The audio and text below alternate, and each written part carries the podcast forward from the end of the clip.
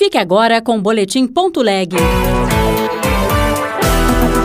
Boletim Ponto Leg. As últimas notícias do Senado Federal para você. Tragédia em Brumadinho completa cinco anos. CPI investigou causas e provocou mudanças nas regras de mineração no Brasil. O projeto que conseguimos avançar e já aprovado no Senado, que é o ressarcimento das despesas públicas, é um avanço. Mas outros, por exemplo, de fim das barragens, a própria ANM, a Agência Nacional de Mineração, é, diante do que aconteceu, proibiu e temos hoje um novo modelo de barragens que é permitido no Brasil Brasil muito mais seguro.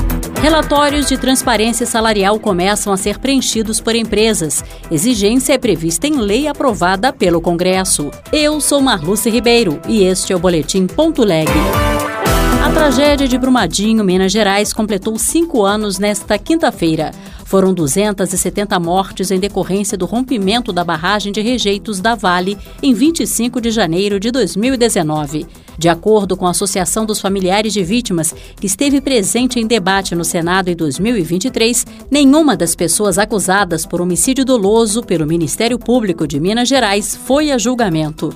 Entre março e julho de 2019, uma CPI investigou o rompimento da barragem Mina Córrego do Feijão. O senador Carlos Viana, do Podemos de Minas Gerais, foi o relator. Ele fala das mudanças nas regras de mineração que foram fruto do debate público sobre a prevenção de novas tragédias. O projeto que conseguimos avançar e já aprovado no Senado, que é o ressarcimento das despesas públicas, além das multas e as indenizações, é um avanço. Mas outros, por exemplo, de fim das barragens, que ainda está em andamento na Casa Legislativa, na Câmara dos Deputados, acabou que as próprias empresas optaram por não fazer novas barragens a montante. A própria ANM, a Agência Nacional de Mineração, é, diante do que aconteceu, proibiu e temos hoje um novo modelo de barragens que é permitido no Brasil, muito mais seguro. Mas é um peso político muito grande que a mineração tem e acaba que esses projetos não andam na rapidez que o país precisa. Empresas com mais de 100 funcionários têm até 20 29 de fevereiro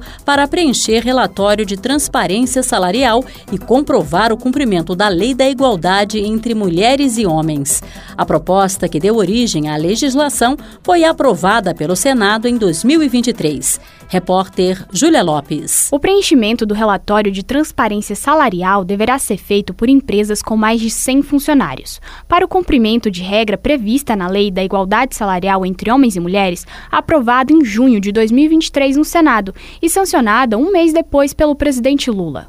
O documento reunirá informações sobre salários, critérios remuneratórios e proporção de homens e mulheres ocupando cargos de direção, gerência e chefia, além de informações sobre eventuais desigualdades de raça, etnia, nacionalidade e idade. Quando o projeto que deu origem à lei estava em debate no Senado, a relatora nas comissões de Assuntos Sociais e de Assuntos Econômicos foi Tereza Leitão, do PT de Pernambuco.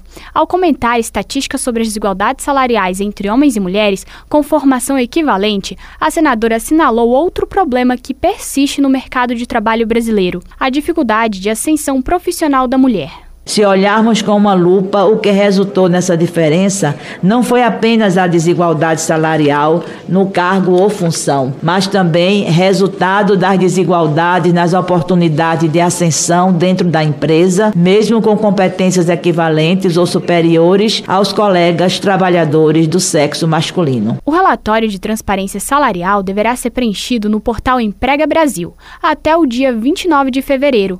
Caso a empresa não publique o relatório, terá de pagar multa de até 3% da folha de pagamento, com limite de 100 salários mínimos.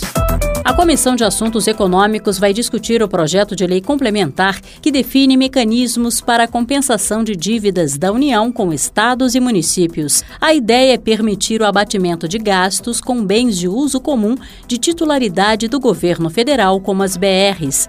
A relatora da matéria, senadora Tereza Cristina, do PP Sul Mato Grossense, defende a proposta, mas a comissão vai discutir o tema em audiência pública a pedido do senador Rogério Carvalho, do PT de Sergipe antes de colocá-la em votação.